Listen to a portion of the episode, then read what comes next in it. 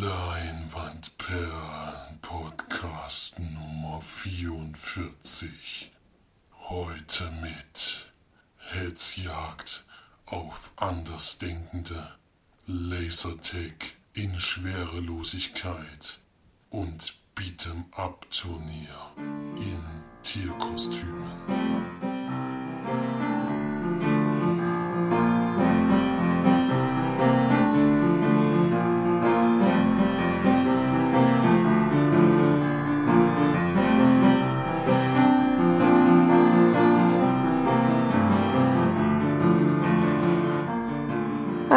Herzlich willkommen zur neuesten Sendung von uns Leimannperlen. Hier sind wieder mal für euch die Margie und der Flori. Servus. Und der Felix. Grüße. Heute sind wir wieder im Teamspeak. Haben es zwar genossen, uns mal zu sehen, aber ähm, jetzt sind wir wieder im Teamspeak vereint und haben wieder Filme geguckt und mitgebracht, die wir besprechen wollen. Aber natürlich fängt Felix diesmal wieder an mit den Filmstarts der Woche. Vom 25.02.2016. Diese Woche. Zwar kommt da ein deutscher Film ins Kino, der heißt Der Geistertag Oh, mit Matthias Schweighöfer und Florian David Fitz. Ein Mhm. Remake von Knocking on Heaven's Door.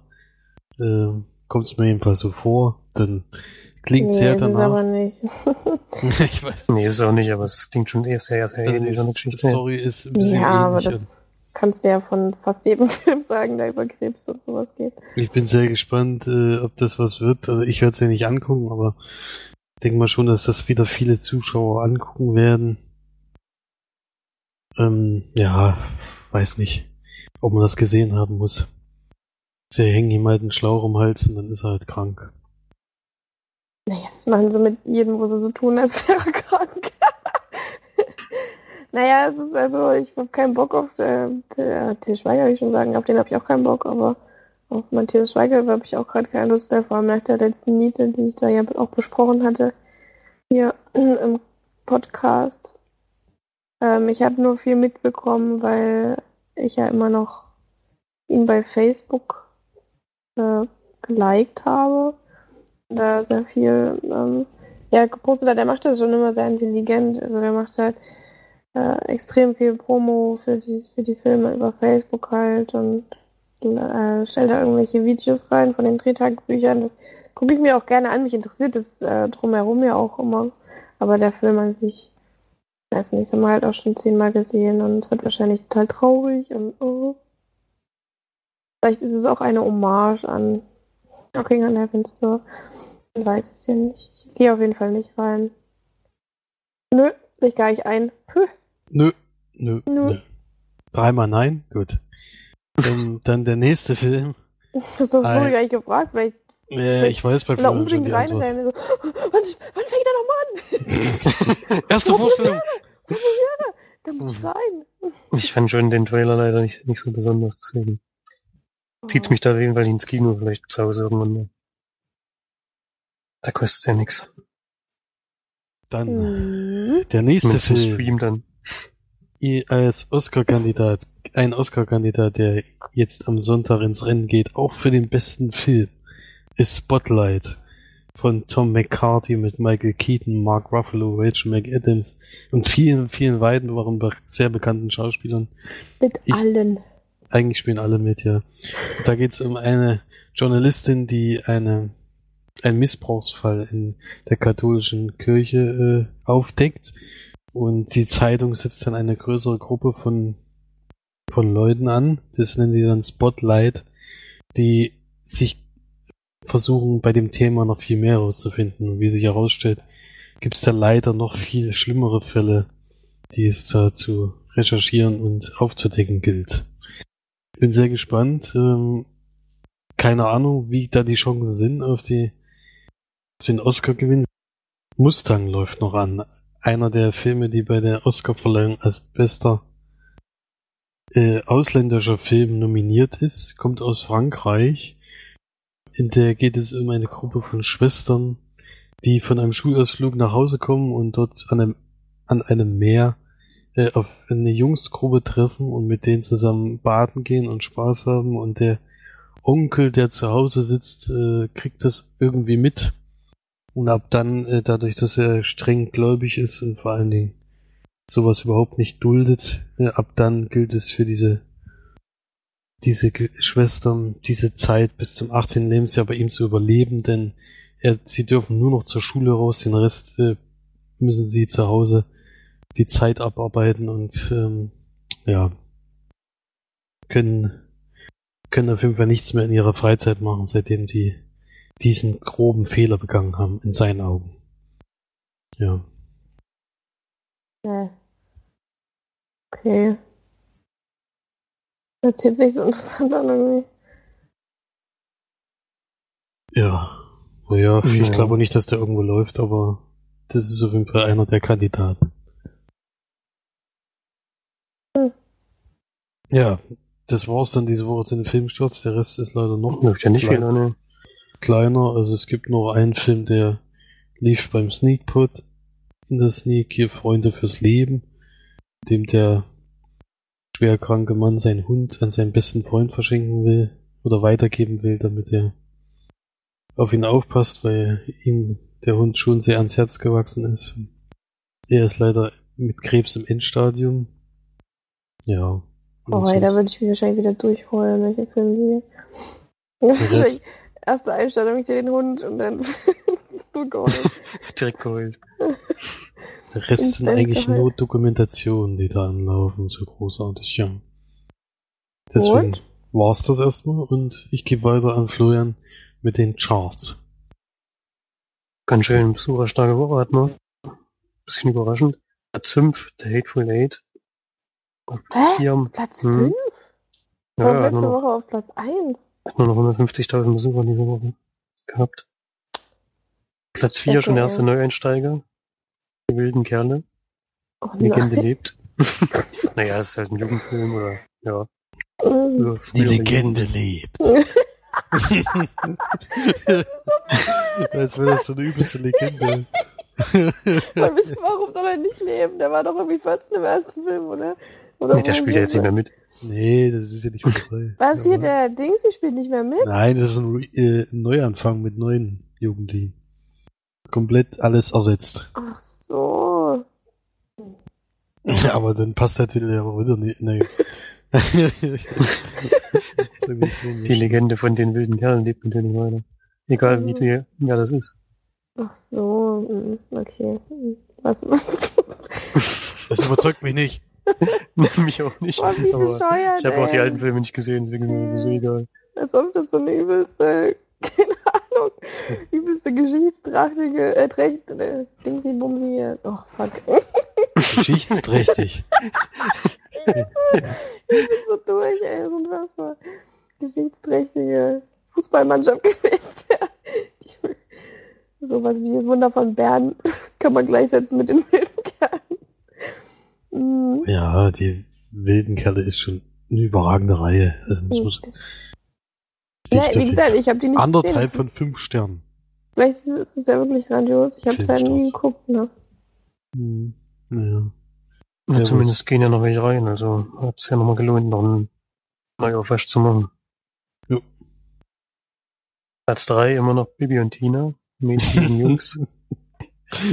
Der hält sich Immerhin auch vehement. Gefallen von der 2 immerhin schon wieder. Ja, Aber immer noch, immer noch 190.000 knapp. Der ist jede Woche da noch da drinnen gewesen irgendwie. Schon bei 1,4 Millionen, ja, ist schon nicht schlecht.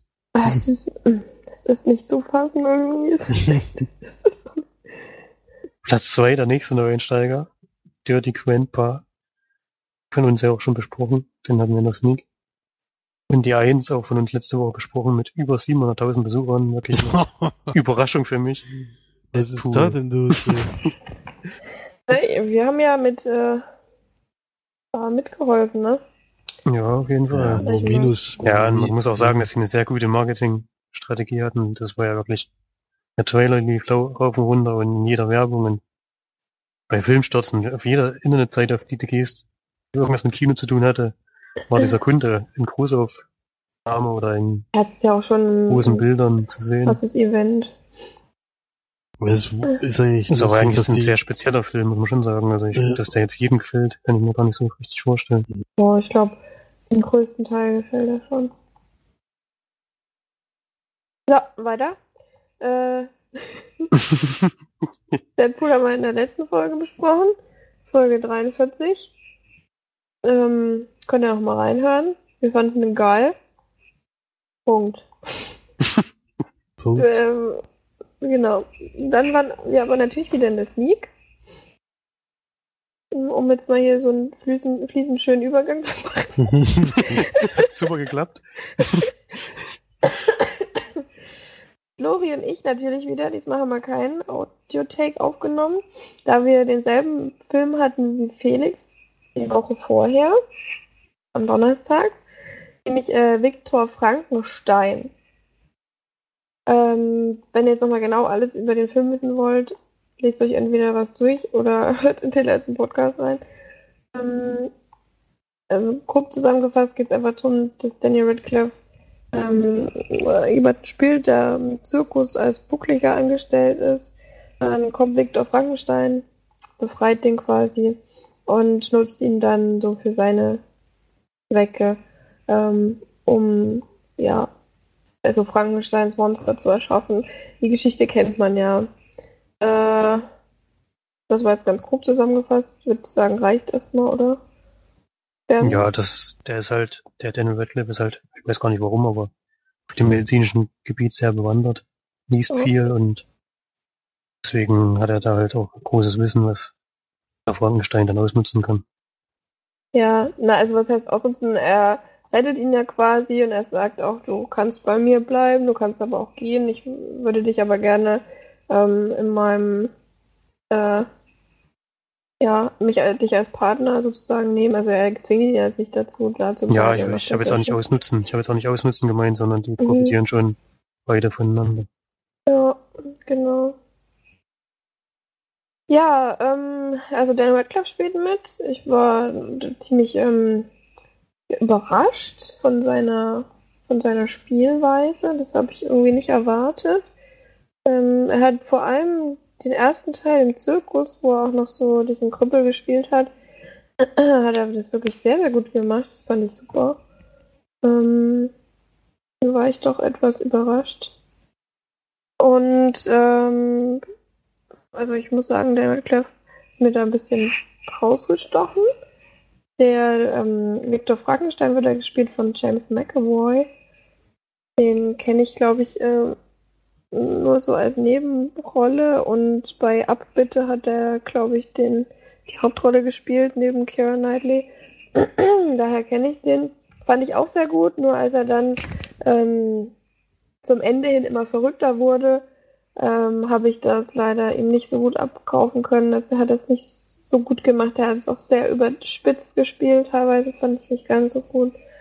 Und äh, wer noch mitgespielt hat, wen ich wirklich super toll finde, der auch bei Sherlock ähm, den James Moriarty spielt, Andrew Scott, den ich auch, den finde ich wirklich ganz, ganz toll. Das ist noch so eine, eine britische äh, Entdeckung neben Benedict Cumberbatch, finde ich.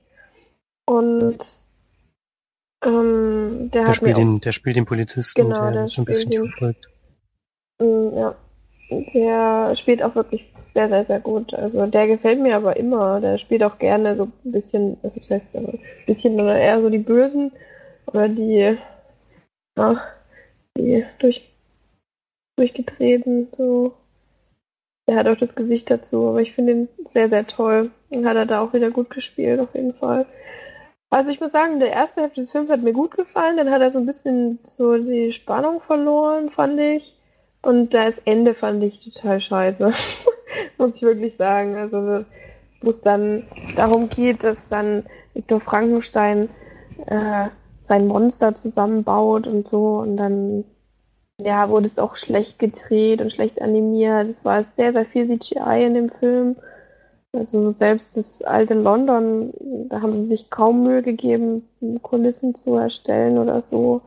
Da haben eher vielleicht auch nicht das Geld dafür. Muss man immer so ein ja, bisschen. das weiß ich nicht. überlegen. Wenn, wenn sie halt schon so große Schauspieler, also ich meine, Daniel Radcliffe, James McAvoy und Andrew Scott sind ja jetzt keine keine kleinen Schauspieler. Vielleicht haben sie da auch eher das äh, Geld verbraten. Hier steht es leider nichts über das Budget. Aber ja, ähm, zum Ende, wie gesagt, zum Ende fand ich ihn sehr schlecht. Ähm, sonst war er okay. Der Anfang hat mir sehr gut gefallen, das im Zirkus. Das hätten sie ruhig ein bisschen, ähm, bisschen länger machen können, was ich schade fand oder was ich ähm, als Stilmittel sehr gut, gut fand in dem, dem Film war, wo, weil es ja doch ein bisschen um Medizin geht. Und am Anfang, auch im Vorspann, ähm, zeigen die dann immer so zum Beispiel einen Löwen und dann kommt da rüber quasi so eine Zeichnung, was äh, wie die Wirbelsäule von dem aussieht und das, wenn man den Film sieht, weiß man, was ich meine. Das fand ich sehr, sehr cool. Das hätten sie irgendwie ein bisschen, bisschen öfter nutzen können, fand ich. Das hätten sie irgendwie, auch wo dann, also dann Frankensteins Monster selbst gezeichnet haben oder dieses, wie hieß der, Gordon oder so, dieses Vieh, was er vorher zusammengebaut hat, da hätten sie das auch nutzen können, dass man da so ein bisschen versteht oder ein bisschen sieht, was er jetzt genutzt hat und wie und was und so. Ja, das fand ich ein bisschen schade, aber sonst war okay. Ich, also Felix hat ja das letzte Mal die Matte von Daniel Radcliffe ähm, kritisiert.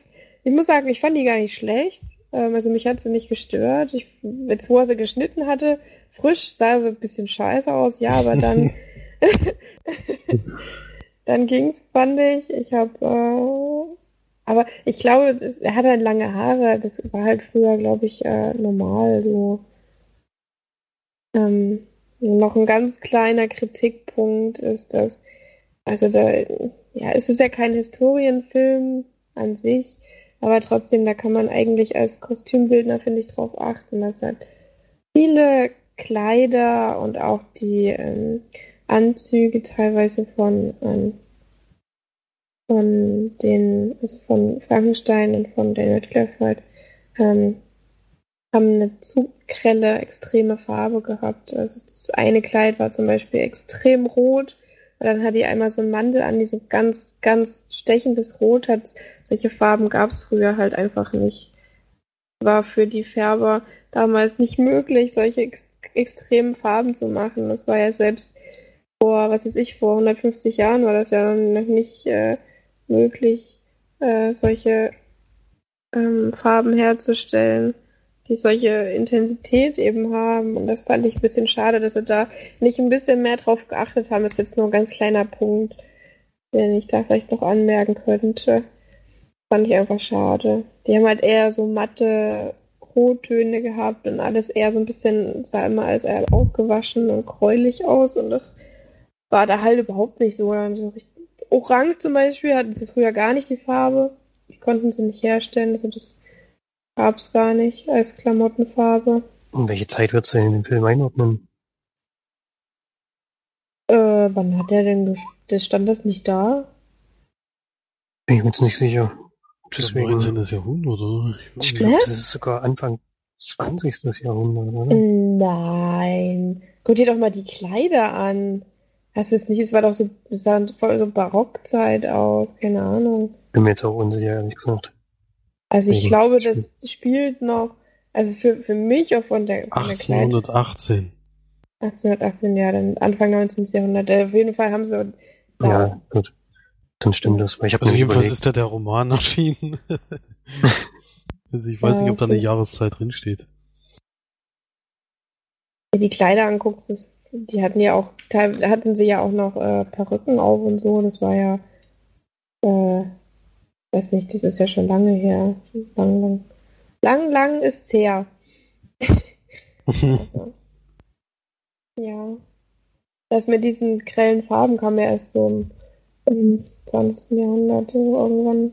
Ja, das deswegen hat, hatte ich jetzt überlegt, ob wir da vielleicht von der Zeit her so ein bisschen uns vertun, aber wenn es Anfang 18 ist, nee, Anfang 19 ist, dann passt es schon. Denke ich immer. Das ist, also jedenfalls ist der, ein, der Roman erschienen in dem Jahr. Schon, dass das da spielen soll. Wenn nicht, ja. wäre es ja noch früher. Auf jeden Fall waren die, also hätten die Gerber das nicht hingekriegt. hm.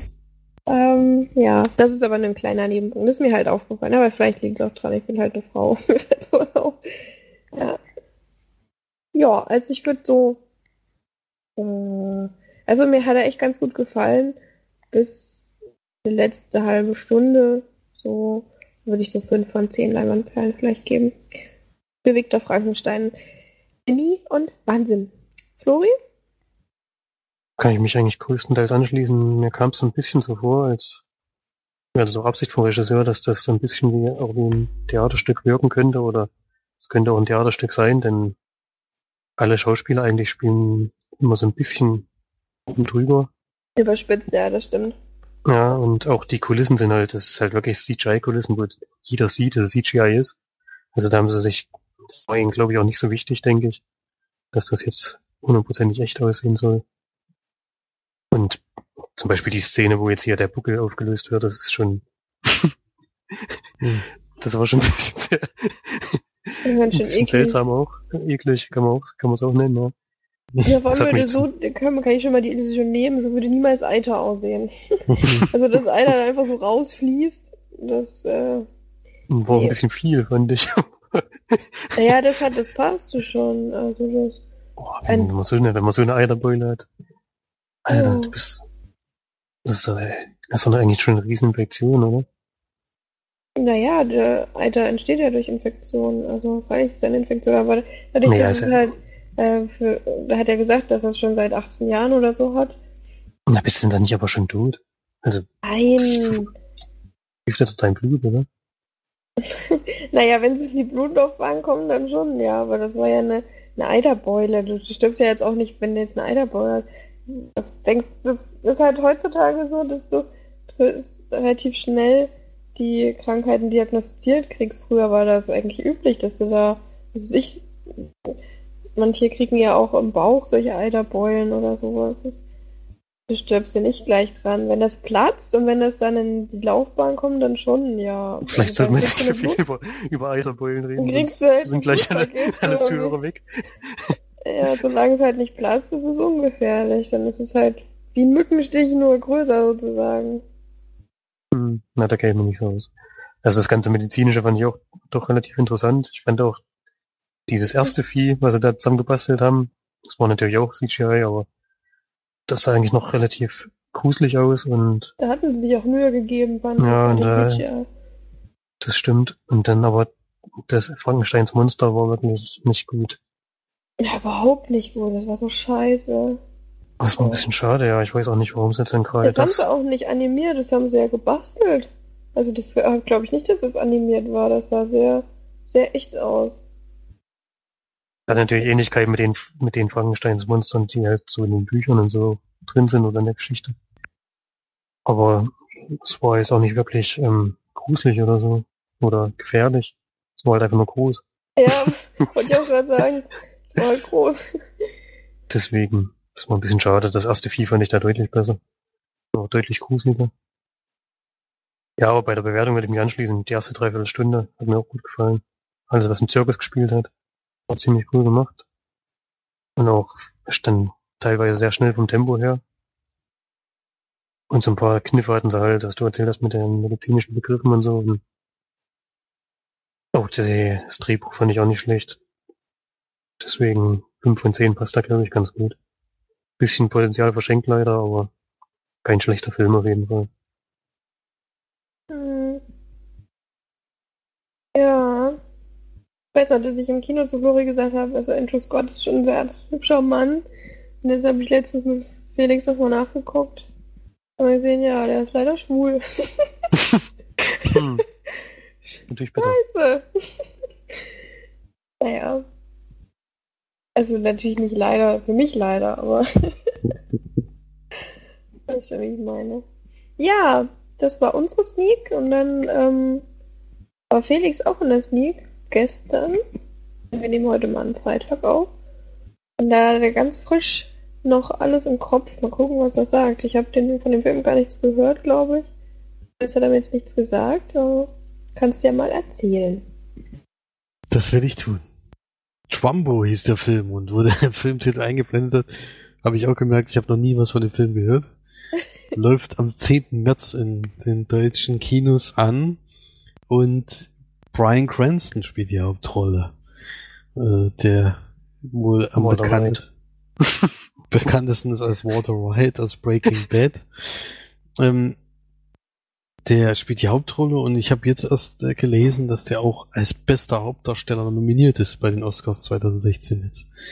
Ja.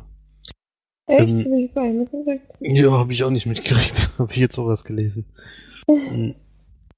Und ja, das war natürlich wieder in Schweinfurt äh, in der Sneak. Äh, da kann man schon mal Werbung dafür machen, falls da jemand das jetzt hört. Ähm, nächste Woche soll es wohl einen größeren Blockbuster in Schweinfurt in der Sneak geben. Also geht da auf jeden Fall hin. Tja, da muss ich dich ja vielleicht mal besuchen kommen, Felix. ja. Ist er selber nicht da. Ich bin selber leider nicht da. Was?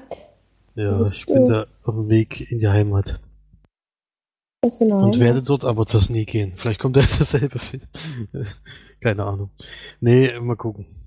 Und Schwambo, genau. Darum geht's jetzt, denn von der Geschichte selbst hatte ich auch nichts gehört. Das ist nämlich nach einer wahren Begebenheit oder das ist eigentlich ein Biopic, denn diesen Trumbo gab's wirklich. Der heißt Dalton Trumbo und ist ähm, Drehbuchautor in den 1940er Jahren gewesen. Also hat er angefangen und ist da sehr bekannt und sehr beliebt geworden als Schreiberling und hat damit auch sehr, sehr viel Geld gemacht. Und dann kurz nach dem Zweiten Weltkrieg schließt er sich aber der kommunistischen Partei an, weil er, de, ja, weil er sich damit angefreundet hat mit dem Kommunismus und in Amerika ist man ja nicht so tolerant mit Menschen, die anders denken.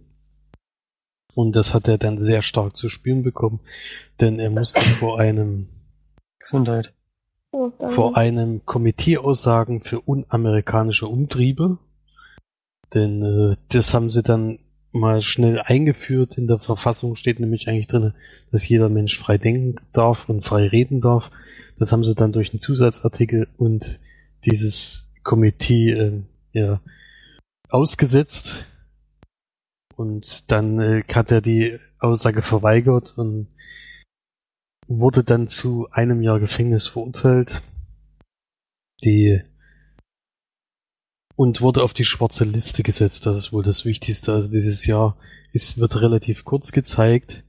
Was ich gut fand, ist, dass es ein aus denen die seine Gegenspieler bei diesem Prozess waren, auch durch ein ein ja, Fehlverhalten ins Gefängnis kommt. Ich sage jetzt nicht warum. Und die treffen sich dann im Gefängnis und das fand ich den besten Satz in, in diesem Film, denn der andere sagt zu ihm dann, ja, jetzt hier im Knast sind wir dann doch äh, wieder zusammengekommen, ähm, gerechterweise. Und er sagte so, ne, nicht ganz gerecht, denn du bist der Einzige, der ein Verbrechen begangen hat. Und das ist, glaube ich, der beste Satz, äh, wie man den Film beschreiben kann. Denn eigentlich ist das, was er gemacht hat, absolut kein Verbrechen, aber wird dadurch, dass er anders denkt und sich, na, ja, den Kommunismus anschließt, einfach so lange schlecht gemacht, bis ihn keiner mehr haben will. Ja, als er aus dem Gefängnis rauskommt, steht er mit 100 weiteren äh, Autoren und sowas auf dieser schwarzen Liste und kann, äh, keiner nimmt ihn mehr an als Drehbuchautor und vor allen Dingen werden alle, die überhaupt nur mit ihm Kontakt treten, werden direkt ähm, darauf hingewiesen, dass wenn sie einen Film oder eine Arbeit von ihm verfilmen, dass dieser Film in den amerikanischen Kinos nicht laufen wird oder sowas. Und er fängt dann aber an, unter Synonym zu äh, unter Pseudonym zu schreiben. Und ja, gut, bei einem Biopic kann man, weiß ich immer nicht genau, wie weit man erzählen kann, aber ich würde jetzt hier erstmal aufhören. Denn es gibt dann noch, äh, ja, geht natürlich dann auch noch in die Richtung, äh, wenn dann große Filme dann doch noch wieder an ihn herantreten, weil er als Drehbuchautor einfach überragend war. Ja. Und er will sich von dieser schwarzen Liste wieder zurückkämpfen. Und ja, also ich kannte die Geschichte überhaupt nicht, deswegen war ich sehr überrascht. Ich denke, dass äh, wenn man diese Lebensgeschichte von den Dalton Trumbo kennt, dass sie schon durchgelesen hat, dass, dann ist der Film, denke ich, zu lang und auch zu, äh, hat zu wenig äh, ja, Wendung oder sowas, weil die halten sich wirklich sehr nah an das, äh, an das wahre Leben von ihm und im wahren Leben passiert nun mal nicht so viel wie in manch anderen Sa Filmen. Aber mir hat sehr gefallen, denn die ist wieder so eine unglaubliche Geschichte, wo man echt denkt, ähm, es überschneidet sich ja auch noch mit der schwarzen Bewegung dann und äh, denkt man dann auch immer, wie intolerant dann manche Menschen eigentlich sind und alle anderen schlecht machen, die nur irgendwie ein bisschen anders sind. Das ist schon immer erschreckend. Ja. Also mir hat sehr gut gefallen. Ich bin sehr auch von dieser Leistung von ähm, von dem Hauptdarsteller bin ich auch überzeugt. Also ich glaube nicht, dass er eine Chance hätte auf auf den Oscar. Das würde ich jetzt nicht behaupten. Aber auf jeden Fall tolle Leistung und falls ihr den Film noch nicht nie kriegt, braucht ihr euch auf jeden Fall nicht ärgern, denn ist zwar lang, also mit über zwei Stunden, aber es ist toll besetzt und toll gespielt und lest euch am besten nichts dazu durch, dann ja. Weil ich finde zum Beispiel die Inhaltsangabe bei Filmstarts, die verrät eigentlich schon das Ende. Das finde ich auch schon erstaunlich. Deswegen, ich fand sehr gut, dass ich noch nichts davon gehört habe, weil so konnte ich, konnte ich noch viel äh, ja, erleben, was ich vorher nicht gewusst habe. Ja, also ich würde dem Film äh, sieben von zehn Leinwandperlen geben. Und ja, vielleicht kriegt er den ja noch. Die Möglichkeit besteht ja. Wie hieß der Film? Trumbo. Mhm. Also nur sein Nachname. Mhm. Klingt auf jeden Fall interessant, aber wahrscheinlich auch wieder sehr äh, mitreißend und erschütternd. Also am besten Vergleich, äh, Vergleich jetzt mal mit einem anderen Film ist vielleicht mit Kill the Messenger, würde ich so vergleichen. Also mhm. wenn man mhm. da die Geschichte, die Vorgeschichte noch nicht kennt, war das ja auch ein interessantes Thema. Und genauso hier fand ich auch einen sehr interessanten Film, weil ich halt das Thema noch nicht kannte. Ja. Also ich auch nicht. Naja. Kann man bestimmt mal gucken, aber muss man jetzt wahrscheinlich nicht unbedingt ins Kino gehen, oder? Nö, also ich würde sagen, bei OPIC ist sowieso immer meistens meistens eher ein Film, den man auch zu Hause gucken kann, aber wie gesagt, ein, als Sneak-Film, also für, für euch oder auch bei hier in Schweinfurt, war der jetzt nicht so wahnsinnig gut geeignet, weil es dann doch eine ruhig erzählte, ernste Geschichte ist, aber äh, am Anfang war schon ein bisschen Unruhe, weil direkt eingeblendet wird, dass ähm, äh, es zu Zeiten des Zweiten Weltkriegs beginnt und alle haben schon gedacht, es kommt ein Film, der im Zweiten Weltkrieg spielt. Und das hat sich auch dann ziemlich schnell erledigt und dann auch so nach einer halben Stunde ist oder nach einer Viertelstunde, halbe Stunde ist vielleicht ein bisschen übertrieben, ist dann eine Ruhe eingekehrt und ich glaube auch nicht, also es ist keiner gegangen und ich glaube auch nicht, dass sich irgendjemand sehr geärgert hat, dass er den Film gesehen hat. Mhm. Wäre vielleicht in Sula ein bisschen anders, weil da ist das Liga-Publikum sehr ungeduldig, finde ich, was auch solche, äh, äh, solche ruhigen, ähm, interessanteren Filme vielleicht angeht. Die sind ja eher, wollen ja eher irgendwie Komik und große, tolle Unterhaltung und sowas. Also Kill the Messenger kam damals auch nicht so gut an, oder was? Also, naja, durchschnittlich gut, glaube ich, aber jetzt nicht so. Da sind, glaube ich, auch welche gegangen und sowas. Hm. Der Viktor Frankenstein ist noch welche gegangen. Ja, aber das kann man vielleicht noch verstehen. Da war ja doch etwas außergewöhnlich vielleicht. Von der Art, wie er gedreht wurde. Und manche Leute interessiert das Thema, da fand ich, kann ich auch verstehen. Ja. Gut, dann würde ich sagen, war es das zu den Sneaks der Woche. Ich kann nur noch kurz zu einem Kinofilm noch mal was sagen was eigentlich ein bisschen sinnlos ist, weil wir eine letzte Folge schon besprochen haben. Aber ich habe Deadpool noch mal gesehen. Zum zweiten Mal. Auch gestern. Frisch noch mal geguckt. War wieder sehr, sehr lustig. Selbst beim zweiten Mal lachen musste ich auch über dieselben Witze äh, noch mal lachen. also mir einige Witze auch noch mal oder Sprüche noch mal ähm, mehr aufgefallen als vorher. Also kann man definitiv auch zweimal gucken, auch zweimal im Kino. Gestern halt im Cinestar, äh, wo die Boxen natürlich extrem aufgedreht waren und teilweise auch die Sitze gezittert haben bei, bei irgendwelchen äh, Explosionen und so.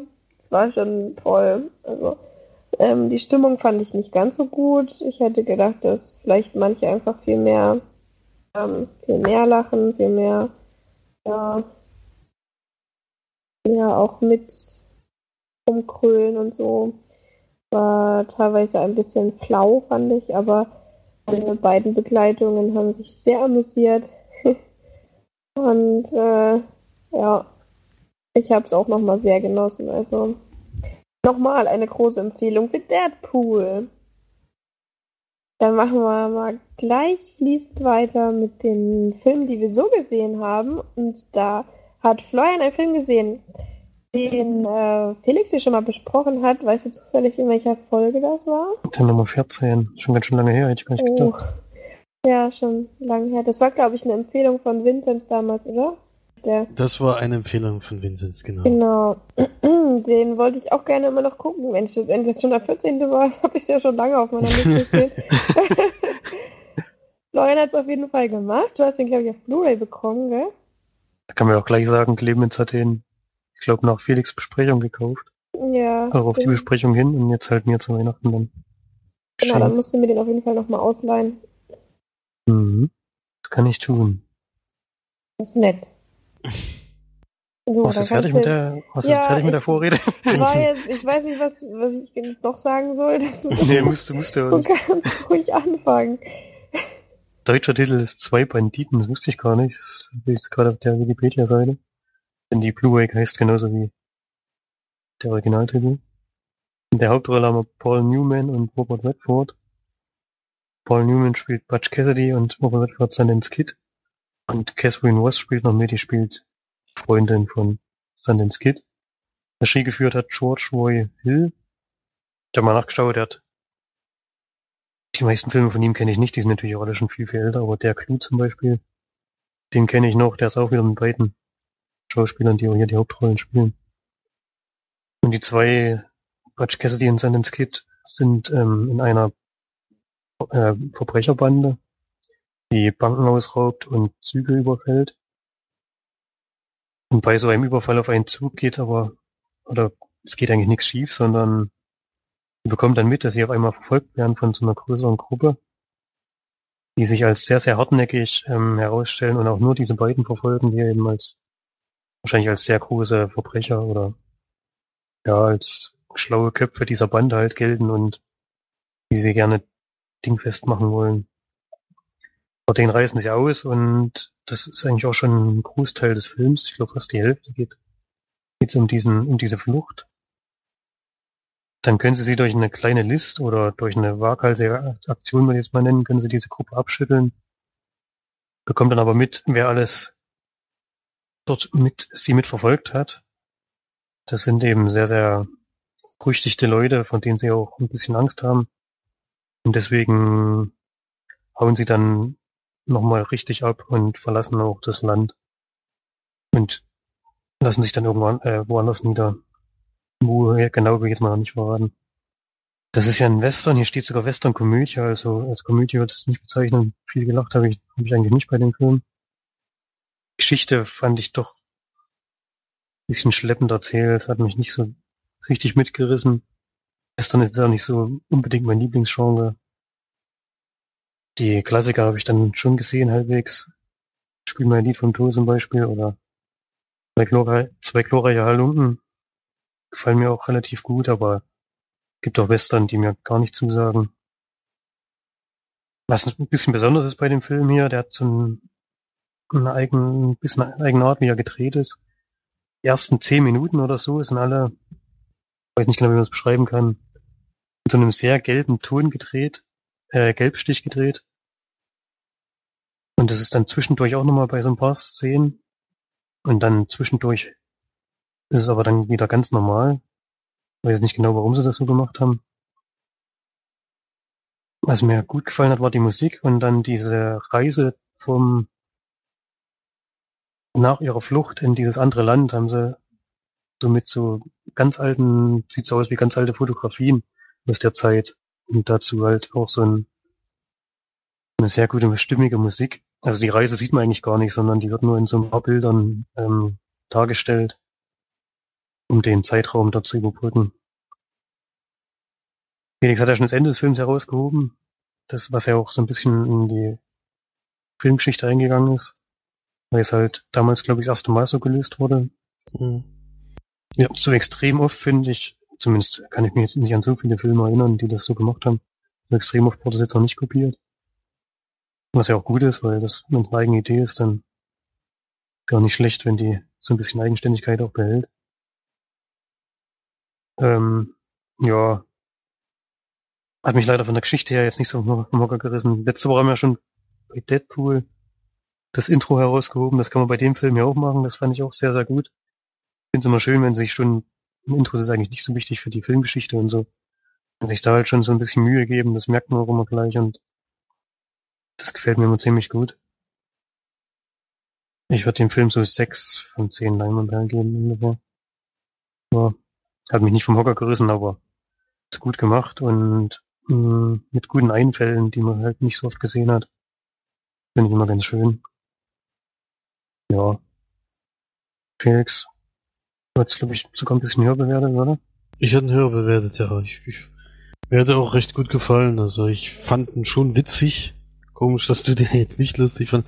Ich fand diese Ich habe ein beiden paar Mal gelacht. miteinander. Also ein bisschen Ja. Hm. Ich fand die miteinander haben die wirklich gut, äh, gut miteinander tolle Gespräche geführt und noch schöne Sprüche rausgehauen. Klar sind die jetzt vielleicht schon tausendmal da gewesen, aber nicht mehr zeitgemäß. Aber wenn man sich darauf einlassen kann, finde ich schon, dass man da noch gut drüber lachen kann. Ähm, und ja, klar, ich fand ihn toll gemacht. Äh, die Machart war schön. Ja, ich fand ihn auch gut gemacht, das stimmt schon. Die, die Geschichte haben halt nicht sowieso nichts die, die beste Geschichte aller Zeiten. Ich meine, die spielen mir das Lied vom Tod, dass wenn man da von Schleppend redet, dann darf man eigentlich nicht spielen, mir das Lied vom Tod nennen. Weil der ist ja der schleppendste Film aller Zeiten, glaube ich was. Ähm, der, der ist ja noch viel länger und da passiert ja fast gar nichts. Den habe ich nicht mehr so präsent, das ist schon lange Ja. her, dass ich den gesehen habe. Deswegen, ja, ich finde für die Kategorie Western finde ich schon einer der besonderen Filme. Es ist halt so, dass die, ähm, die erst, die haben ja eine Flucht und dann haben sie halt beim zweiten Mal eigentlich nochmal eine Flucht. Das habe ich dann auch gedacht, na, jetzt passiert eigentlich fast das gleiche nochmal. Fand ich dann halt ein bisschen einfallslos, aber gut. Mhm. Nee, ich, mir hat's besser gefallen. Ich hatte, glaube ich, sieben oder acht Punkte gegeben. Ja. Wenn er die Geschichte nicht packt, dann ist halt, ist zwar schön, wenn der Film gut gemacht ist, aber es kann dann nicht mehr alles rausreißen. Ja. Ja, ich habe nicht gesehen, aber ich will auf jeden Fall gucken. Und ähm, ich bin ja nicht so der Western-Fan, aber da kann man vielleicht mal eine Ausnahme machen. Bin ich gespannt. Ja. War es das für Film oder wollt ihr noch was sagen? Nö. Denke ich. Passt. Gut, dann war das die Besprechung zu äh, Butch Cassidy and Sundance Kid. Eine kurze Nebeninfo. Äh. Heute hat Benicio del Toro Geburtstag. 49 Jahre. Herzlichen Glückwunsch. Ein Glück hört er uns zu. ja, Das ist einer der größten Fans, ja. äh, riesen, ja, ich habe ja Sicario noch nicht gesehen, muss ich noch nachholen. Aber mal gucken. Ist auf jeden Fall doch schon kein schlechter Schauspieler. Kann man schon mal gratulieren, wenn man das mitbekommt. Ja. Stimmt. Du hast das jetzt wieder gelesen? Ja, ich bin halt immer und date. überall äh, total auf. Äh, Ich werde geliked bei Facebook. Thanks. Ja, gut, fertig. Weiter. ach, ach, nee, ich habe äh, Arthouse Film äh, Production, oder wie das heißt, habe ich geliked, da stand's da. Wir schreiben immer mal sowas hin. Ja, äh, interessant, aber wir machen mal weiter mit unserem Podcast. Denn Felix und ich haben zusammen einen Film geschaut, äh, den, wir, ähm, den wir geschaut haben, weil es der Regisseur ist von dem Film, den wir beide ja auch schon gesehen hatten, nämlich ähm, What We Do in the Shadows, beziehungsweise ähm, Fünfzimmerküche Sarg. Und äh, zwar heißt der Film, den wir jetzt geschaut haben, Eagle vs. Shark, was, falls ihr ähm, vor ein paar, oh, weißt du noch, welche Folge das war? Ich glaube 42. Ich glaube, das ist erst vor zwei Wochen gewesen oder so. Ja. Ähm, wenn ihr da reingehört habt in den Podcast, da habt ihr ja vielleicht gehört, dass wir da schon, ja, Folge 42 war es genau, äh, gesagt hatten, dass wir den Film gerne schauen wollen, also Eagle vs. Shark.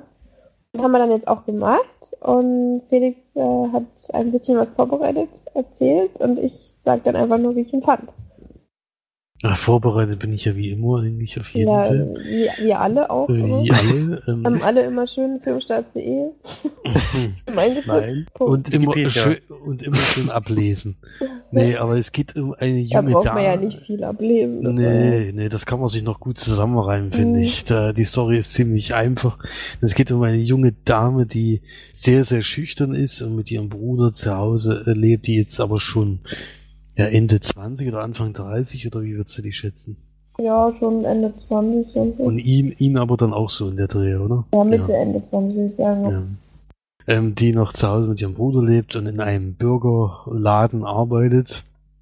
Es kommt ein junger Mann in dieses Restaurante und besucht die junge Dame, die schon jeden Tag auf ihn wartet, denn sie hat sich wohl in ihn verguckt ein bisschen. Äh, was als Zuschauer ein bisschen wundert, denn er sieht schon ein bisschen komisch, ein bisschen abgedreht aus. Und ja, die kriegt dann durch Zufall eine Party-Einladung zu ihm nach Hause für ein Kostüm, wo man sich verkleiden soll als sein Lieblingstier und bei einem Wettkampf, bei so einem, äh, ja, wie, das Spiel war auch irgendwie lustig, weil das war so ein So Street Fighter verarscht. äh, Beat'em Up, Beat'em Up nennt man das, ähm, in dem aber schon irgendwie Figur, richtige Figuren äh, rein gemacht wurden. Also ich äh, es sah schon immer sehr lustig aus, diese Kämpfe zwischen den Leuten. Und stellt sich ja heraus, dass sie äh, wohl ziemlich gut da drin ist und da alle ziemlich abfrühstückt, obwohl sie das noch nie gespielt hat. Und es kommt natürlich zu einem großen Duell gegen den All-Time-Star und das ist natürlich ihr Angebeteter. Und da verliert sie dann mit Absicht, damit sie, ja, damit sie ja ihren Liebling nicht besiegt. Und dadurch kommen die sich dann ein bisschen näher. Oh Und dann- Mann. Dann steht so eine Art Liebesgeschichte, die wirklich so abgedreht ist. Also ich war echt, also er ist eigentlich dauer äh, negativ und er beschimpft sie Ja, eigentlich. Depression und so. Ja. Der, der sagt eigentlich nur negative Sachen, vor allen Dingen zu ihr immer auch. Und äh, er will halt mit ihr nach Hause fahren, um seinen Erzfeind aus der Schule sich mit denen zu treffen. Das ist, die Story ist so unglaublich. Oh nee. Will sich mit ihm treffen und will sich mit ihm, und er trainiert vor allen Dingen immer dafür. Also was, was für überragende Trainingsmethoden der sich ausgedacht hat. Äh, ich konnte nicht mehr. gut, ey. Ich Oh konnte nicht mehr vor Lachen. Und ja, es- es schreibt dann ihm auch schon und ruft ihn immer an äh, und äh, sagt ihm den Termin und sowas, wann es soweit ist, dass sie sich endlich prügeln werden. Und da gibt's natürlich noch beziehungstechnische Probleme, die auch lustig sind. Und sie freundet sich so ein bisschen mit seiner auch sehr abgetretenen Familie an. Ja, also wieder geht schon so ein bisschen wieder in die Richtung von What We Do in the Shadows, wieder schön äh, sch schönes Durcheinander, schön viel zu lachen, aber aber halt keine Vampirgeschichte, sondern mal am realen Leben. Also ich fand's äh, sehr amüsant. Es war jetzt kein Film, wo ich jetzt irgendwie äh, jetzt so laut gelacht hätte wie jetzt.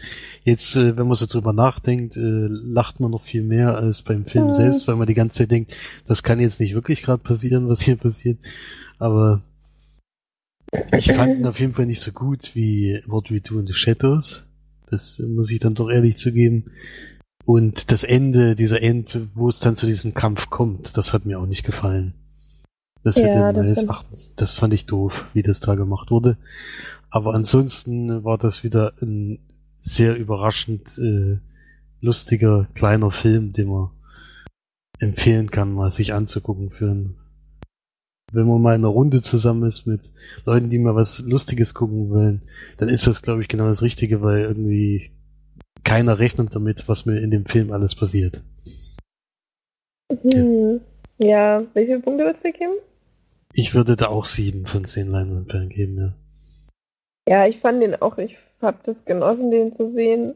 Ich habe, ähm, ich mag einfach die Art, wie der Regisseur, also Taika Waititi oder wie der heißt, ähm, wie der dreht und wie er, das, der macht halt so eine ganz einfache, auf dem Boden gebliebene Art und das liebe ich einfach. Also ich finde es total toll und das findest du relativ selten bei, ähm, bei Regisseuren. Er hat halt ganz viele, ähm, ja, so auch ein bisschen abgedrehte Ideen, die er halt aber auf äh, ruhige und äh, interessante Art dann zeigt, finde ich, und inszeniert. Das ist nicht so ein einer, der Es so ist über nicht unrealistisch. oder Ja, sowas, genau. Es ist immer, sind immer immer noch- schöne Dinge dabei, die man, die man findet, aber die einem auch nicht so äh, ins Gesicht schlagen wie bei anderen Filmen, wo halt die Regisseure unbedingt jetzt was total Tolles machen wollen. So, er macht's halt einfach und äh, hofft dann, dass die Leute es sehen und äh, sich darauf,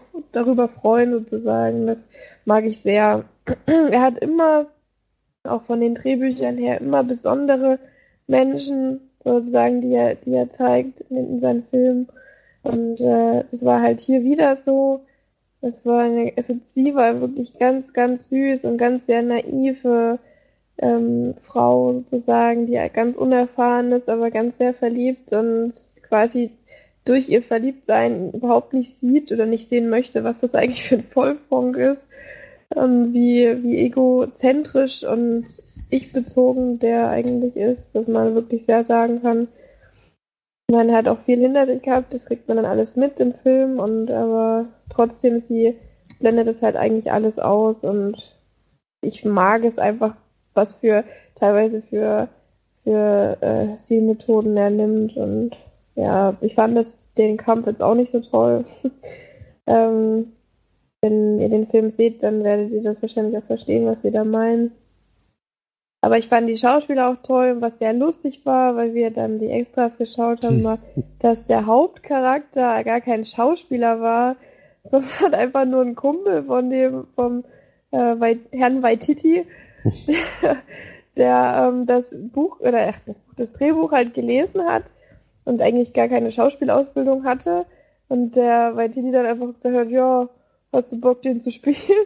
Er wollte eigentlich nur Produzent sein und dann hat er gesagt, ja, wenn du denkst, dass ich das machen kann und dass ich es schaffe, dann mache ich das sehr gerne. Und dann hat er halt einfach den Nerd gespielt, sozusagen. Das fand ich sehr, sehr schön zu erfahren. Dafür hat er das auch echt gut gemacht. Also Ja, ja, auf jeden Fall. hat man nicht gemerkt, dass er ein Laienschauspieler war. Ja. Ja. War wieder ein schöner Humor drinne. Das merkt man einfach, dass der das kann. Ähm, ja, also mir hat er auch sehr gut gefallen, muss ich sagen. Ich habe äh, ja, ich habe mich gut unterhalten gefühlt und habe mich amüsiert und fand es sehr, sehr schön. Und würde da auch 7 von 10 Leinwandperlen auf jeden Fall geben. Ja. Ist ja, ist ja der erste Langfilm von dem Regisseur noch. Mhm. Ich glaube, dieser Hauptdarsteller spielt er dann bei dem anderen Film auch wieder mit, oder? Ja, ja, und so, ne? aber noch besser als dort eigentlich. Der Hauptdarsteller spielt da nochmal mit bei What We Do in the Shadows. Ja, ja, das, glaube, das, der spielt sind den- in allen den- Filmen sind die irgendwie, glaube ich, so ein bisschen so ein Der verschworener spielt, Haufen den, der spielt den, den zweiten da, den, ah, wie hieß denn der? Also er spielt ja da selber mit, das ist ja, der spielt den anderen da, oh, wie heißt denn der? Nicht mehr. Aber der spielt auch die, die zweite Hauptrolle eigentlich, ja. Gleich mal googeln. Deswegen haben wir es doch ges äh, gesagt, der ist doch auch mit Regisseur gewesen, irgendwie, da haben sie doch beide Regie. schon ge- mein Clemende, stimmt. Ja. Stimmt. Da, ja, ey, der ist da so krass zurechtgemacht, dass das, keine Ahnung. ja, vor allen Dingen, wenn du den in dem Film gesehen hast, auch jetzt bei Eagle vs. Shark, Ja, wenn du den im Film gesehen hast, hast du bei den Extras gesehen, das waren zwei völlig verschiedene Menschen. ja, der war echt, sieht äh, das recht gut aus, so. Ja, also der, in dem Film jetzt nicht gedacht, dass der irgendwie zurecht werden hat, dass der auch äh, gut aussehen könnte. das- Vladislav spielt er da, genau, Ja. den. Genau. Ja. Der den Abwasch immer nicht macht, glaube ich. auch ein Film, den man unbedingt sehen muss. Also, Florian hat jetzt auf jeden Fall Nachholbedarf. Jetzt hängt Ja, er schon zwei jeden Filme Fall. hinterher. Ja, Ja. den anderen habe ich ja nur vorgelesen, nur deswegen habt ihr den überhaupt geguckt. Ey. Mhm. Das war super.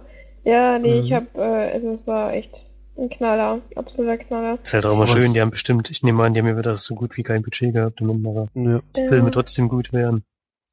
Ist Ja, es ist halt Nicht schlecht. wirklich besonders. Es ist halt, ich glaube auch nicht, dass das jedem gefällt. Es ist auch nicht Nee, jedem, der Humor zusagt. Und, aber ich finde es einfach super und ich mag, dass es ja so, dass er so, ja, so, man, man findet so viel wieder vom, vom anderen Teil. Ich finde es halt schön, dass er quasi sein, sein Niveau nochmal gesteigert hat bei What We Do in the Shadows. Also das hat er wirklich nochmal dann deutlich besser gemacht als jetzt bei Eagle vs. Shark, aber es ist halt, er hat sich dann, glaube ich, bei, ähm, bei What We Do in the Shadows hat er sich mehr getraut, denke ich mal. Und das hat sich auch ausgezahlt. Also, also Eagle vs. Shark kann man auf jeden Fall auch gerne gucken.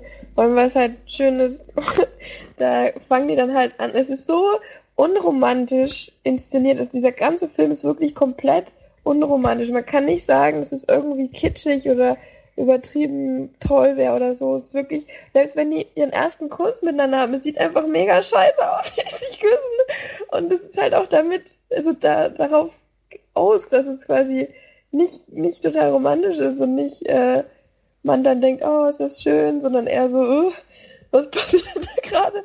Was tun die da so? Und das Niedliche ist halt, dass er auch so, so trocken ist und dann so fangen die an, sich so zu mögen und dann sagt er so zu ihr zum Beispiel, ich finde dich ganz schön schön.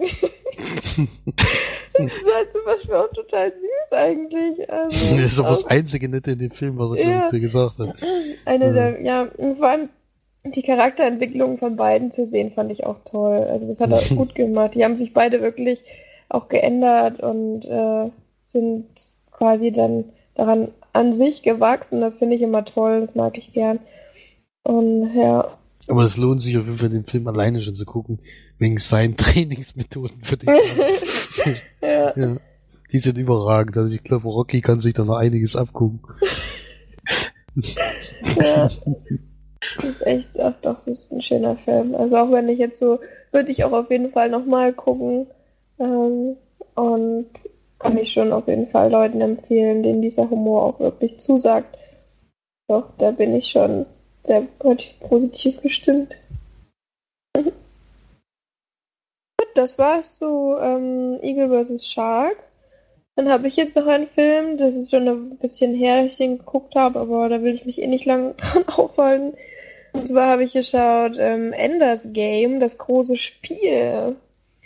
Ja, warum guckt sich Margie einen Science-Fiction-Film an, der noch nicht mal wirklich gute Kritiken hat?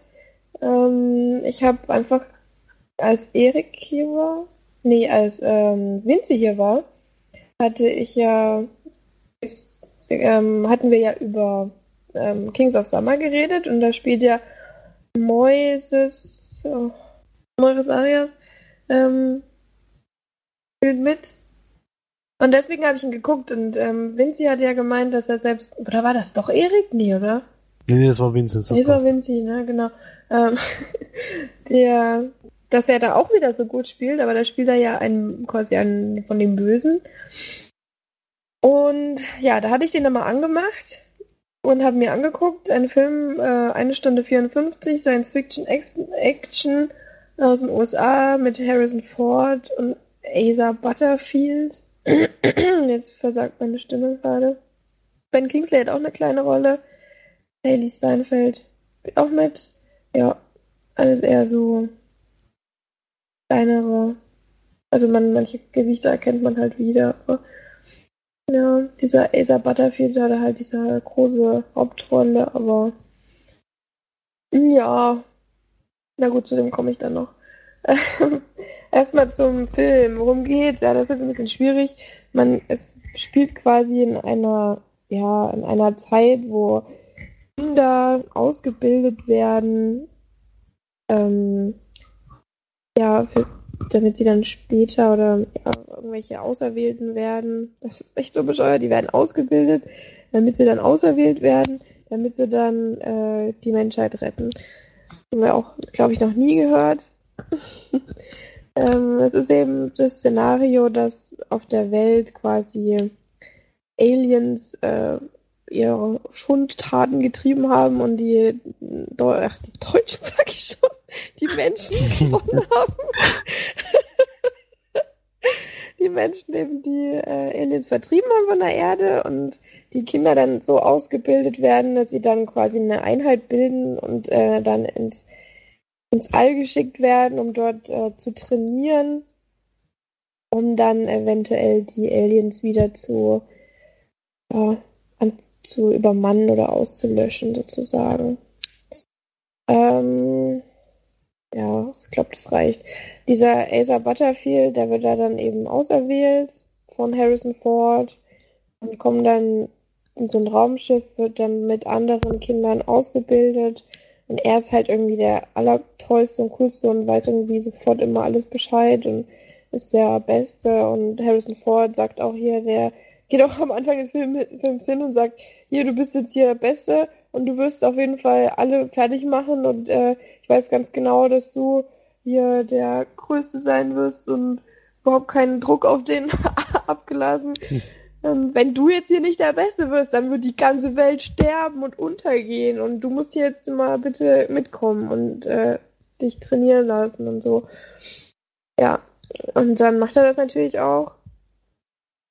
Und dann besteht der ganze Film eigentlich nur noch daraus, dass die da trainieren in diesem komischen Raumschiff da drinnen. Und äh, Moises Arias äh, leider nur insgesamt 20 Minuten im Film äh, auftaucht und dann wieder weg ist leider. Und ähm, ja, das hat mich sehr, sehr traurig gemacht, auch weil ich den natürlich gerne sehen wollte. Ich fand auch, dass er toll gespielt hat. Aber ich finde halt ab dem Punkt, Punkt wo der Moises Arias oder wie auch immer der ausgesprochen wird, ähm, dann nicht mehr im Film ist, geht der ganze Film auch im Bach runter. Also dann wird es wirklich abgrundtief scheiße. Ähm, ich bin ja sowieso nicht so ein Fan von Science Fiction. Ich weiß auch nicht, warum ich mir das immer wieder antue. Aber da war es halt dann wirklich so auffallend schlecht. Es ist halt wieder mal eine Jugendbuchverfilmung, die in die Hose gegangen ist, finde ich. Und äh, nicht mal Ben Kingsley kann den Film retten. Es ist, der Schauspieler ist einfach so unglaublich schlecht. Der ist eigentlich ein jugendlicher amerikanischer Till Schweiger, der nur die ganze Zeit ein einziges Gesicht sieht und nichts kann. Der kann auch nicht mal, kann nicht mal reden. Das ist eigentlich noch das Schlimmste, dass er eigentlich, ach, naja. Dann diese kleine Lappen da soll dann irgendwie die ganze Welt, äh, ja, die ganze Welt retten. Ähm, ist halt total die Memme. Ist echt Wahnsinn. Da ging mir auch die ganze Zeit nur auf den Sack. Ähm, was noch ganz gut oder schön war, war halt, dass die, da habt ihr alle ähm, ähm, keine Song Save Your Life geguckt? Ja, ne? Ja. ja. Da die Tochter von ähm, ähm, Oh. Was wisst schon? Mark Ruffalo. Mark Ruffalo, der die, die Tochter, also die, die da die Tochter von Mark Ruffalo spielt, ähm, spielt in dem Film mit. Die spielt auch gut. Hm, weiß ihr euch an die erinnert. Und mir, ja, mir hat die ganz gut gefallen. Das war aber auch so das Einzige. Und es ist einfach teilweise so abstrus, weil eine beispielsweise eine wahnsinnige epische Musik die ganze Zeit im Hintergrund läuft. Und du denkst, das ist so unpassend, weil die Kinder da irgendwie rumhampeln und irgendwelche, mit irgendwelchen Laserpistolen da im All sich bewegen und rum, rumschießen und keine Ahnung, ist total, ich weiß auch nicht, so total ähm, unpassend und, und es ist eigentlich fast so eine Musik wie bei, wie bei Interstellar, müsst ihr euch vorstellen, ne? Läuft im Hintergrund und die Geigen, total das Orchester und total dramatisch und dann ist da so ein kleiner, dürrer Junge, der da irgendwie mit seiner, mit seinem schwulen Anzug ähm, durch das, durch das Trainingsraum fliegt, durch den Trainingsraum fliegt und irgendwie mit seiner komischen Pistole, wo er dann äh, die Leute trifft, die dann einfach nur erstachen oder eingefroren sind. Das ist total lächerlich. Durchfliegt oder ja, und dann da im Hintergrund diese wahnsinnige Musik läuft. Die, also die Musik war schon echt toll. Also dieses passt halt eigentlich so, so äh, Weltraumfilmen oder Science-Fiction-Filmen. Das ist ja gerne mal so, dass die so epische Musik nehmen, aber zu dem Film hat es halt überhaupt nicht gepasst. Und das war total auffallend, fand ich, dass sie da irgendwie mit der Musik total die Dramatik äh, ja, bewirken wollten im Film und es halt überhaupt nicht geschafft haben, weil es total lächerlich war. Ich habe es auch nicht alleine geguckt, ich habe es mit einem zusammen geguckt, der fand den auch sehr, sehr schlecht. Ich bin da echt, also, nee. Eigentlich will ich gar nicht so viele Worte über diesen Film verlieren, weil der totale Grütze ist, vor allem zum Ende hin. Das Allerschlimmste ist, ist wirklich das Aller, Allerschlimmste ist dann dieser, dieses Ende. Ich kann da jetzt nichts dazu sagen, zumindest was passiert, aber dieser dieser kleine Junge, ihr müsst euch den mal angucken. Guckt den mal bei, googelt mal ähm, Asa Butterfield. Das ist eine, ein absoluter Waschlappen und der macht da einen auf übelsten Bro und total krassen, äh, keine Ahnung, Führer und äh, du musst jetzt da das machen mit einer Stimme, die du überhaupt nicht ernst nehmen kannst und da mit der, mit der Luft rumfuchtelt, irgendwelche, wie man das ja kennt, diese, diese, äh, diese Fenster, die in der Luft aufploppen und du die dann quasi äh, großziehen kannst oder klein und dann da was eintippen kannst. Also total scheiße, war einfach alles richtig scheiße aus. Der Film hat ein Budget von 110 Millionen und der komplette Film, auch im All, sieht so unfassbar kacke aus. Das, das ich weiß nicht, wo die da dieses ganze Geld reingesteckt haben. Ob die irgendwie Harrison Ford und Ben Kingsley irgendwie 100 Millionen gegeben haben und dann 10 Millionen für den Film noch oder keine Ahnung. Es war wirklich eine absolute Scheiße und null Empfehlung an niemanden. Selbst wenn jemand Science Fiction mag, guckt euch das nicht an. Es sieht total schlecht aus. Es ist schlecht inszeniert, schlecht gedreht. Es ist eine Jugendfilmreihe. Am Ende ist noch übelster Plot.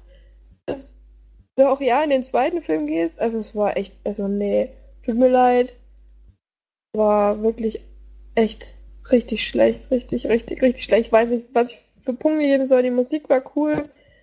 Ja, und Ben Kingsley ist halt da, aber selbst Ben Kingsley, der hat irgendwie so ein, so ein total komisches Mal im Gesicht, hat sich das irgendwie tätowieren lassen oder so, so kacke aussah. Und, oh, also zwei Punkte höchstens, eher einer für Enders Game. Also guckt es euch nicht an, lasst es einfach sein. Ich habe mich da, ich habe mich echt in der letzten Dreiviertelstunde des Films ich mich nur noch aufgeregt über den Film. Ich hätte ihn auch ausgemacht, aber meine ähm, Sehbegleitung hat quasi gesagt, naja, jetzt wo er angefangen hat, würden wir schon zu Ende gucken.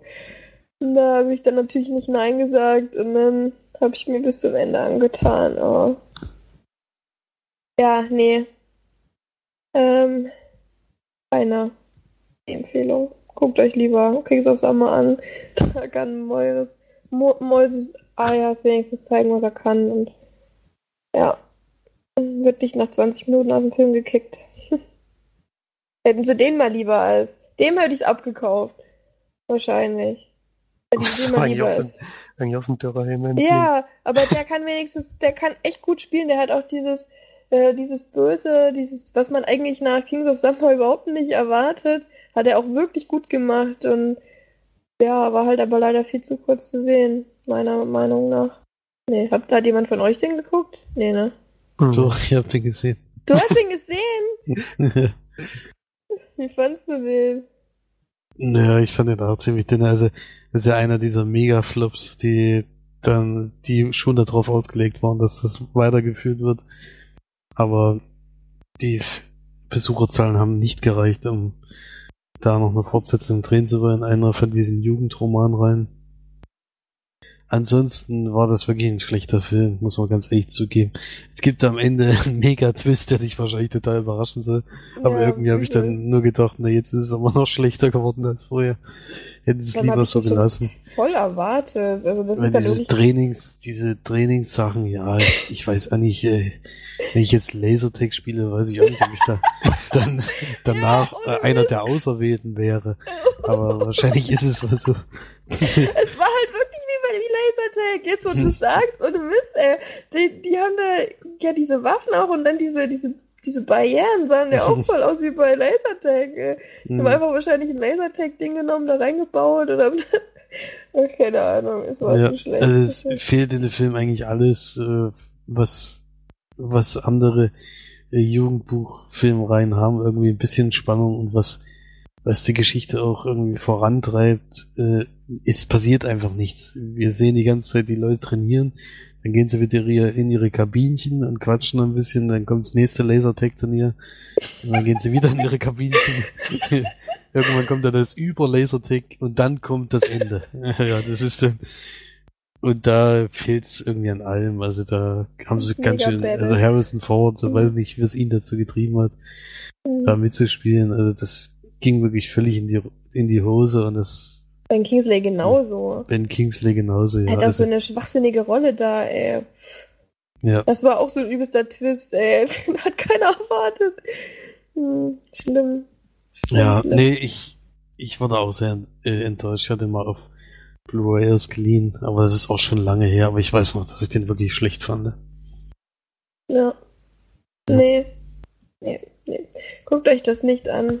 Tut euch das nicht an. Es ist echt furchtbar. Ja, also Enders Game haben wir dann mal abgehakt, würde ich sagen. Und gehen über zu einem Film, den Felix noch gesehen hat. Und zwar nennt er sich Kartellland. Genau. Kartellland, genau, der ist ähm, dieses Jahr, 2016, für den besten Dokumentarfilm nominiert. Und bis ich den Film selber in der Hand hatte und eingelegt hatte, wusste ich nicht mal, dass ein Dokumentarfilm ist. Ähm, Jetzt sieht man mal, wie gut ich die Beschreibung von dem Film lese. Meistens gehe ich halt nach den Bewertungen, wenn die entsprechend hoch sind oder gut äh, bewertet werden, tue ich den eigentlich immer mal auf die Leihliste, was, was so an aktuellen Neuerscheinungen gibt. Und es geht um die Grenze USA-Mexiko, in der sich äh, Gruppierungen inzwischen bilden in den USA, die ja die Kartelle äh, angreifen, denn die überschreiten die, das Überschreiten der Grenze ist an manchen Positionen und manchen Ortschaften wirklich sehr, sehr einfach. Und äh, es macht keiner was dagegen. Also das Land, äh, also USA wehrt sich nicht, die schicken keine Grenzpolizisten darunter, weil sie selber Angst haben, was da los ist, denn diese Kartelle sind wirklich, also wahnsinnige Menschen, also unbegreiflich, wo ich das wieder gesehen habe. Ähm, und die werden sich, die Bürger von diesen kleinen Städten, werden sich jetzt selbstständig bilden, so Bürgerwehren, die da angreifen und die sind aber ziemlich verrucht, weil die da natürlich immer als Nazis und was für sich bezeichnet werden. Und er begleitet äh, so eine Bürgerwehrgruppe in in USA und begleitet aber auch eine sehr, sehr große Bewegung in Mexiko selbst. Äh, das ist so ein bisschen aufgeteilt, die, wo sich ein Doktor halt äh, an so eine Spitze von so einer Gruppierung äh, setzt und sagt, wir haben keine Lust mehr von den Kartellen ja unterjocht zu werden die ganze Zeit. Wir wehren uns jetzt dagegen und ja greifen, äh, schlagen jetzt zurück und das ist alles äh, stimmt auch alles. Äh, das der Dokumentarfilm ist wirklich am Anfang von dieser, also ziemlich am Anfang von dieser Entstehung von dieser Gruppierung da reingekommen und hat die dann wirklich eine sehr lange Zeit begleitet. Und ja, die schlagen in mehreren Städten ähm, wirklich diese Kartelle zurück, auch wenn die immer wieder angreifen und es gibt natürlich auf beiden Seiten viele Verluste. Und aber sie erobern einige Städten einen größeren äh, einen größeren Teil eines Bundeslands, also wie in Deutschland Bundesland zurück. Und dann gibt es da aber auch Probleme und was für sich alles. Also es ist eine unglaubliche Geschichte, wenn man das hört. Also zum Beispiel, also was, was der Auslöser für diese Zurückschlagen war, war halt, dass diese, die nennt sich die, die, ach ja, die Tempelritter, hieß dieses Kartell, was dort in der Gegend halt an der Macht war und die kamen erst, um die Leute zu schützen vor Kartellen und was für sich alles und haben, sind da sehr groß geworden. Und dann haben sie aber angefangen, Schutzgeld zu erpressen von den Leuten. Und zum Beispiel eine Firma konnte nicht bezahlen und die ist dann, äh, die Tempelritter sind dann so drauf, dass die sehr brutal immer auf eine Weise halt die Leute umbringen, nämlich indem sie sie zu Tode prügeln. Und dann fahren sie halt in diese Firma und ähm, beenden das Leben von 13 Menschen, wovon, also zu Tode geprügelt, wo, wobei äh, zwei sogar noch äh, Babys sind. Also die einfach nur mit dort waren, weil ihre Mütter dort arbeiten. Ja. Und selbst die werden dann zu Tode geprügelt.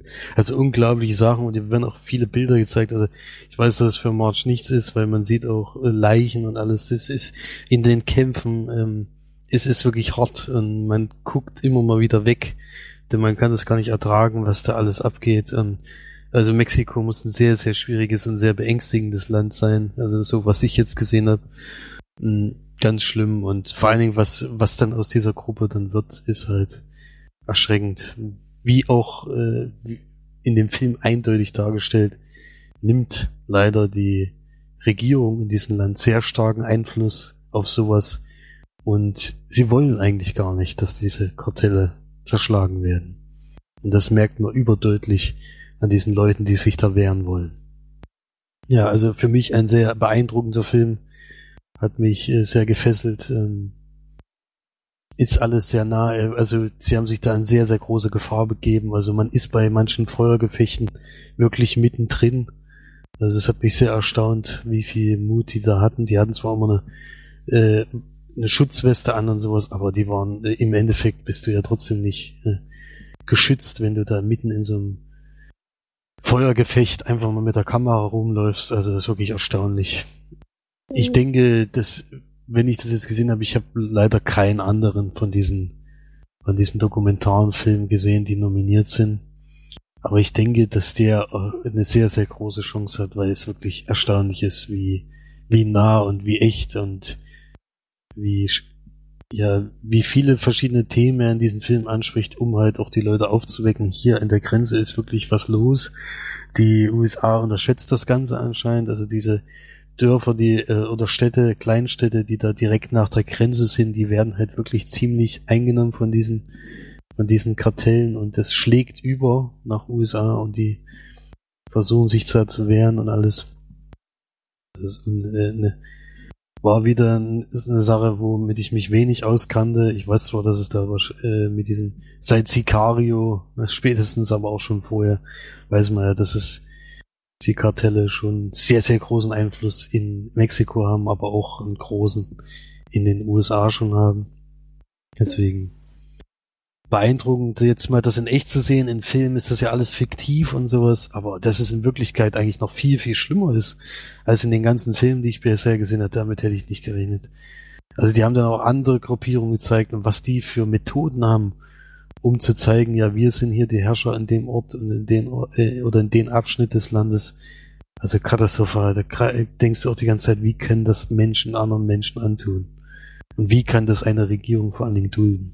Also das ist für mich unbegreiflich. Ja. Also es ist sehr, sehr aufwühlender Film und äh, äh, herausragend gedreht. Ähm, aber es tut weh, den Film zu gucken. Ich würde ihn auch nicht nochmal sehen.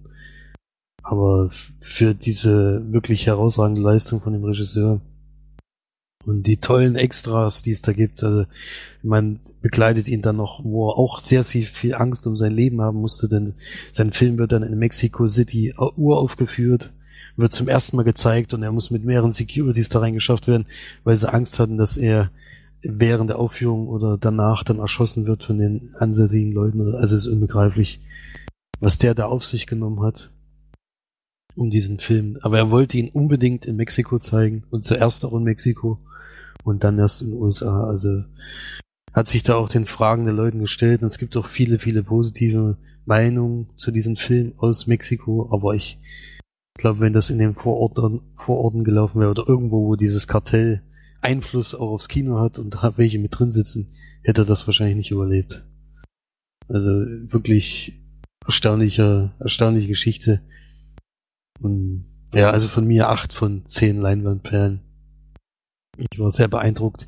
Ist im Deutschen synchronisiert, komischerweise. Das habe ich direkt ausgestellt, weil das ist irgendwie doof, wenn, wenn versuchen, wenn sie versuchen, ähm, den Leuten so nachzusprechen, wie sie halt in Wirklichkeit auch reden. Weil dieser Dokumentarstil kommt irgendwie besser rüber, wenn es so eine Erzählerstimme über dem Ganzen gibt, wie, wie man ja kennt, zum Beispiel aus Making a Murderer. Das hat mir da nicht gefallen, aber man kann direkt umstellen auf Untertitel und Originalsprache. Das habe ich dann auch gleich gemacht. Und dann äh, erlebt man da schon, also ich war echt geschockt. Am Anfang geht's erstmal mit der Bürgerwehr in USA los, wo alles klimpflich ist, wo alles klar, die gehen ihre Grenzpatrouillen und äh, finden immer mal jemanden und schicken die wieder zurück. Werden ja auch viele nach USA geschleust, dass äh, zu solchen Treffen kommt es dann auch. Aber spätestens, wenn das in Mexiko anfängt, bist du einfach nur noch, sitzt du noch mit offenem Mund vor diesem Fernseher und kannst eigentlich nicht glauben, dass das wirklich so ist. Aber es ist leider eine wahre ist leider ein Dokumentarfilm und keine fiktive Geschichte. Hm. Ja. Nee, damit kann ich immer nicht so gut umgehen. Ja. Dir würde ich den auch nicht empfehlen. Gut, dann gucke ich den nicht. hm. Mich reizt seine Beschreibung schon, also muss ich schon sagen. Ja, also dir oder allen, die sich mit solchen schwierigen Themen auch mal beschäftigen wollen und die wirklich sehr nah am Geschehen dran sein wollen, die, den empfehle ich den Film auf jeden Fall mal zu sehen. Und ich denke, der hat sehr, sehr gute Chancen. Hat ja auch schon extrem viele Preise abgeräumt, habe ich gelesen. Mhm. Ja, das, das war auch einer der Gründe, warum ich den auf die Leihliste getan habe. Das ganze Plakat ist ja nur voller, voller Preise, die er abgeräumt hat. Aber ich finde, dass er die sich auch, ja, ich weiß jetzt nicht, wie die anderen Filme sind, deswegen ist es immer schlecht, da jetzt zu urteilen, aber ich glaube, das war schon das, äh, das, was den Sieg auf jeden Fall gerechtfertigt, äh, wo der Sieg wirklich gerechtfertigt wäre bei den Oscars. Es ist dann auch bei den Extras ein langes Interview dabei mit ähm, Catherine Bigelow, die man ja als äh, Regisseurin aus einigen Filmen kennt, auch von einem, der ja auch den Oscar gewonnen hat. Ich glaube, Tödliches Kommando hieß der. Ähm, und der, die führt ein langes Interview mit ihm, was wirklich interessant ist. Äh, und ja, die Extras waren allgemein gut. Man sieht, wie gesagt, diese Uraufführung Mexiko und wie er sich den Fragen stellt am Ende und sowas. Also, ja. Also, die Blu-ray an sich lohnt sich eigentlich auch. Gut. Hast du jetzt Punkte gegeben? Ja, wollte ich auch gerade fragen. Ich glaube nicht. ich hatte 8 von 10 Punkten gegeben, das so. hatte ich vorhin schon gesagt, ja. Dann 8 von 10 Punkte für Kartellland, obwohl es ein brutales Unterfangen ist. Vielleicht ähm, gefällt euch ja dann doch Beasts of No Nation, den ich ja schon mal ähm, ja, äh, besprochen habe. Oder was heißt gefällt, sondern vielleicht interessiert er euch dann auch, weil das halt äh, extrem krass ist auch, aber und zum Glück keine Dokumentation, sondern fiktiv. Äh, vielleicht ja. könnt ihr den dann auch nochmal schauen. Vielleicht dann ganz interessant. Ja. Dann haben wir eigentlich alles durch, ne? Ja. Oder wollt ihr noch irgendwas sagen? Habt ihr noch was auf dem Herzen liegen? Wollt ihr euch noch mal, mal genau aussprechen? Ja, wir können ja, können ja vielleicht nochmal sagen, dass nächste Woche dieses äh, Ge Gewinnspiel starten wird. Mhm. Ähm, da bin ich sehr gespannt auf die Antworten. Jemand muss sich noch äh, aussuchen, welche Filme überhaupt genommen werden. Also diese Mr. X. Ja, Mr. X. Die, der, die Leinwandperlenstimme. Also, die Leinwandperlenstimme des Starts äh, muss ich erstmal gucken, was da, was da überhaupt für Filme genommen werden für den no Monat Februar. Müssen wir nochmal noch, mal, sprechen mit Mr. X. Mhm. Weil spricht er ja in Wirklichkeit die ganze Zeit so. Deswegen sind die Unterhaltungen mit ihm auch immer sehr, sehr ja. lustig. Ja. Das stimmt. Genau. Man nur empfehlen Mr. X. Wer Mr. X engagieren will, für jegliche Einsprecher, sonstiges, können wir gerne auf uns zukommen. Wir, wir vermitteln das. das ist kein Problem. das ist kein Problem. Er kann auch äh, sicherlich äh, so ein paar Märchen äh, vorlesen. In der, ein paar Märchen kann er vorlesen. Märchen. Oder äh, schöne Geschichte. Genau, ne? hat er auch kein Problem mit. Der macht alles. Für Geld macht er alles. ja, ja, genau. So ist es mit Mr. X. Mhm. Gut. Dann hatten wir noch einen Kommentar von Revur wieder. Er sagt auf jeden Fall ja, ja, ja zu den zu, zu Gewinne, Gewinne, Gewinne. Das ist eigentlich ganz lustig. Da freuen wir uns natürlich. Dann machen wir das auch. Ich hoffe, du bist ja nicht der Einzige, der kommentiert. Aber, Direkt gewonnen. ja, genau. Ansonsten kommentiert wieder schön fleißig, macht alles, äh, um uns zu beglücken. wäre schön. Und ähm, hört fleißig weiter. Wir freuen uns und noch eine gute Besserung an den Erik vom Kinocast, der jetzt doch anscheinend krank war oder ist. Auf jeden Fall, wenn du es noch bist, dann gute Besserung. Kurier dich schön aus. Und ähm, genau, dann würde ich sagen, bis zur nächsten Woche, wenn es wieder heißt, Diamond Perlen Podcast ist am Start. Und bis bald und tschüss. Tschüss. Tschüss.